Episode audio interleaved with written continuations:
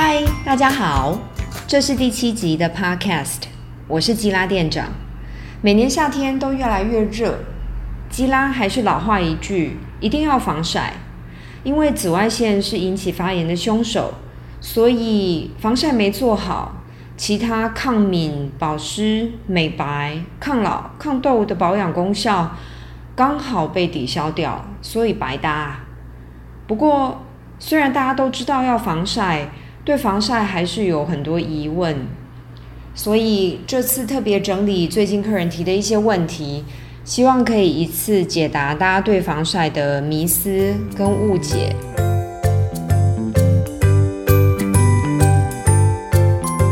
擦防晒还要卸妆，很麻烦耶。但如果不卸妆，只有洗脸，根本洗不干净，粉刺痘痘就会长更多啊。很多主流品牌都强调有防晒就要卸妆，言下之意好像不卸妆皮肤就会烂掉一般。这种话术深植在大家心里，所以很多人怕麻烦就懒得上防晒，不然就得又卸妆又洗脸。其实真正的关键并不在于到底要不要卸妆，而是洗脸跟卸妆本来就不应该是两个步骤。因为任何质地的洁颜产品配方其实都差不多，都靠界面活性剂带走污垢。既然如此，何必同样的东西用两遍呢？所以卸妆某种程度上是行销话术打造出来的观念，本质上它就是清洁而已。如果一遍就能洗干净，当然就不用洗第二遍，也不一定非要使用包装上有卸妆字样的产品。唯一的例外是，如果你用的是极度防水的防晒品，比方从事高强度的海上活动、冲浪啊这些等等，一般洁颜产品或许就没办法好好一次洗干净。这时候基拉的建议是，与其又卸又洗，倒不如用卸浓妆的方式，也就是油洗脸，它效率最高，而且一次搞定。回到担心防晒品洗不干净，影响皮肤这个问题，其实防晒品按理来说也应该是保养品的一环。所以为什么要这么怕洗不干净呢？会怕洗不干净，表示它的成分让你有疑虑。所以追根究底，还是要从谨慎选防晒品着手。选择真正好的、让你安心的配方。毕竟，你更该担心的是，防晒品会停留在脸上一整天。那这个时候，吉拉一定要老王卖瓜，自卖自夸一下，提我们的纯氧化锌啊，防晒。纯氧化锌不只是防晒成分，它同时还能抗发炎，这也是。防晒成分中的奇葩，也只有它做得到。坦白说，就算洗不干净也没关系。有的时候肌肤敏感或长痘发炎，直接拿氧化锌当夜间保养都是可以的。这个是纯氧化锌防晒的额外好处。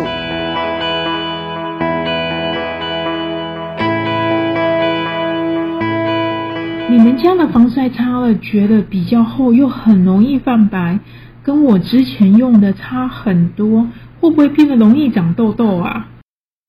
这个问题通常来自初次接触纯氧化锌防晒的客人，才比较可能会有这样的感觉。基拉只选择纯氧化锌的物理性防晒，不但没有任何化学防晒的成分。就连另一种物理性防晒成分二氧化钛，我们也不采用。原因是二氧化钛虽然是物理性防晒，但是它的防晒效能不够全面，又有不补擦产生自由基的疑虑，所以我们不考虑。老实说，化学性防晒确实比较轻薄，也比较不油腻，但是它干扰荷尔蒙的几率相当高，也是很多人长痘的原因。因为不少化学性防晒都具备模拟雌激素的特性，当然可能导致体内雌激素过剩，长痘就是其中一个副作用。按理来说，痘肌如果有擦防晒，能有效抑制发炎，痘痘应该要趋缓，修复变快，即便有痘疤也很快消退。如果你并没有看到这个趋势，也许该检讨的是防晒成分。基拉也要坦白承认，物理性防晒相对厚重一点，也一定会比较泛白，因为要达到一般日常所需要的 SPF 三十这个防晒系数，化学性防晒成分在配方里的用量和物理性防晒成分的用量相比，简直是小巫见大巫。大量的氧化锌或者是二氧化钛加进配方中，不止把成本垫高，也势必会偏厚重，有泛白的可能性。凡此种种，都是物理性防晒的缺点。不过，你有注意到吗？世界上比较便宜的防晒品，大多是化学性防晒。其实这就反映了配方的成本。化学性防晒用的大多是比较便宜的化合成分，而且量不需要多。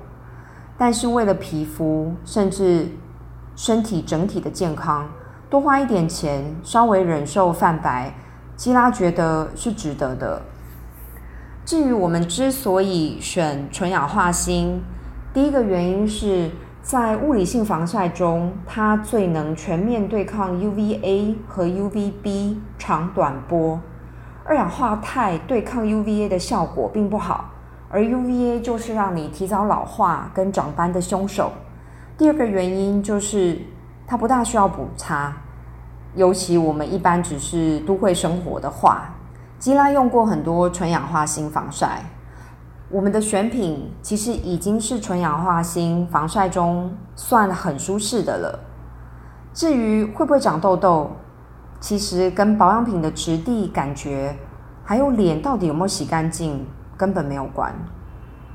长痘的导火线是荷尔蒙不平衡才能长得出来，多数导致荷尔蒙失衡的情况起因于。雌激素过剩，或者是胰岛素阻抗，或者是雄激素偏高。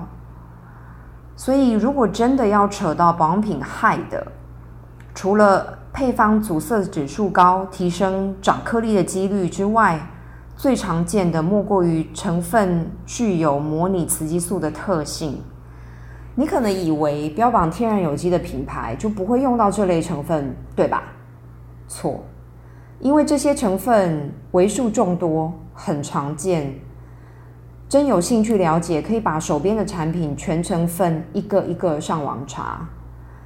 那现在因为谈防晒，所以基拉先以防晒举例。不少化学性防晒有效成分都有类雌激素的特性，造成雌激素过剩，当然拉高长痘的几率。我们选的防晒品尽可能避开上述这些疑虑，所以能卖的产品很有限。基拉也碰过配方很干净，但实在很厚很难用，这种也只能谢谢再联络。所以，如果你愿意接受纯氧化锌，相信一段时间之后你会很开心自己做了这个选择。这里顺便跟大家透露，即将正式上市的划时代防晒新品 Ava Isa。丝绒隐形抗氧精华，它是目前全世界上唯二的防晒精华液。它采用的是物理性防晒成分，那另外一个品牌用的是化学性防晒成分。Ava Isa 值得一提的爆点是，它干爽度直逼化学性防晒，有点类似安耐晒的用后感。这个在物理性防晒领域几乎是不可能任务。另外，它采用高达二十五趴纯氧化锌，是目前市面上最高标，对抗 UVA 跟 UVB 的效能相对也比较好。试用过的客人对它的干爽度赞不绝口，更对用后肤触平滑之美无不为之惊艳。混合肌、油性肌超爱它，像基拉这种偏干的熟龄肌，只要把前置保养做好。再上这个防晒，闷热的夏日真是只有爽快可言。我买的防晒品上面说是有机的，不就是物理性防晒？难道不是吗？很多人以为只要品牌宣称有机，或是包装上有 organic 字样的防晒品，配方就一定很安全，所以应该都是物理性防晒。但是，第一，宣称有机跟真的取得有机认证是两回事。宣称有机通常只是部分原料是有机来源，也就是来自 organic farming，但是比例是多少就不得而知了。而物理性防晒的两大有效成分氧化锌跟二氧化钛都是矿物，都不可能是有机来源。所以不管是宣称有机，或是真的取得有机认证的产品，跟防晒成分都无正相关。当然，也无从判定是不是物理性防晒。第二是在有机认证的部分，美国最常见的 USDA 认证根本不可能有防晒品入围，因为 USDA 的有机认证是以食品为主，也就是说，USDA 认证的有机绝对都是食品等级的东西，也就是可以吃进嘴巴的，根本不会有。氧化锌或者是二氧化钛这样的矿物通过审核，而欧洲鼎鼎大名的有机认证 EcoCert，它的门槛是配方中所有成分至少要有百分之二十是有机的，再来就是配方中所有的植物成分至少要百分之九十五是有机的。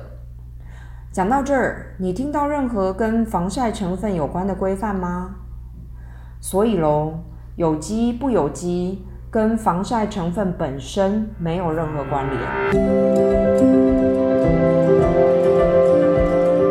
购买的防晒品声称没有做动物实验，QT free，不就代表它是属于物理性防晒吗？其实无动物实验的认证标章 Leaping Bunny 只代表没有用动物来做实验，虽然听起来很友善。但是和防晒成分也无关。现在越来越夯的纯素配方 Vegan，是不是也等于是物理性防晒呢？纯素配方的定义是，这个产品不能有任何动物性的成分，或者是动物来源的成分，例如蜂蜜啊、蜜蜡、胶原蛋白、羊毛脂、胭脂红等等。这些成分都算是动物来源，而讲回防晒成分，它本来就不会是动物来源。另外，可能会让你跌破眼镜，保养品里面就算有石化副产品或石化来源的成分，产品还是可以宣称是纯素配方。所以，纯素配方绝对不等于是物理性防晒。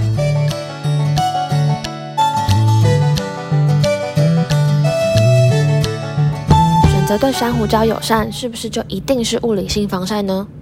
美国夏威夷政府为了保护珊瑚礁，已经宣布从二零二一年开始，含有化学性防晒中的 oxybenzone 跟 oxynizate 这两种成分的防晒乳都不准入水。所以很多品牌抓住了这一点，只要不含这两个成分，就宣称是对珊瑚礁友善。这其实只能算是行销话术，因为对珊瑚礁有害的成分远不止刚刚说的这两个成分，还有很多化学性防晒成分或者是防腐剂，也都对珊瑚礁有害。其实严格说来，就连纳米化的氧化锌跟二氧化钛也有危害珊瑚礁的疑虑。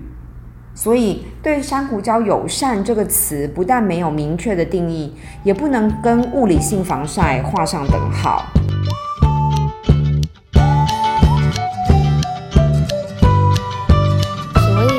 就是选择标榜不含任何化学成分的防晒产品，这样就一定安全了吧？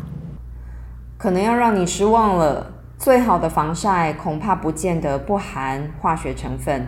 严格来说，只要能写成化学式的都是化学成分，最常见的就是水 H2O。所以喽，物理性防晒，无论是氧化锌或二氧化钛都有化学式。坊间标榜 chemical free 的防晒品，指的是矿物防晒，也就是物理性防晒。说 chemical free 的原因，通常是为了跟化学性防晒做区分。氧化锌跟二氧化钛这些矿物无法溶解在产品的配方里，当然也无从被肌肤吸收，更别提进入血液中残留。这个和化学性防晒借由防晒成分渗透皮肤、吸收后发挥阻挡紫外线的原理大大不同。这也是为何九成多的美国民众都被验出血液中有化学性防晒成分残留。这是美国 CDC 疾病管制局公布的资料。而美国 FDA 今年已经二度表示，化学性防晒在人体血液内的残留浓度远大于正常值，而担忧是否跟罹患癌症、畸形儿跟其他副作用发生的几率成正相关，还在持续追踪中。而基拉相信，国人恐怕也好不到哪儿去，因为多数的防晒隔离霜都是化学性防晒。虽然以字面上而论，这世上没有不含化学成分的防晒，但其实我们真正该避开的是有害的物质，也就是 toxins，而不尽然是化学物质。其实防晒品真的有很多迷思跟误解，希望经过这次的 podcast 能解开您的疑问。这次就聊到这儿，我们下次再见啦。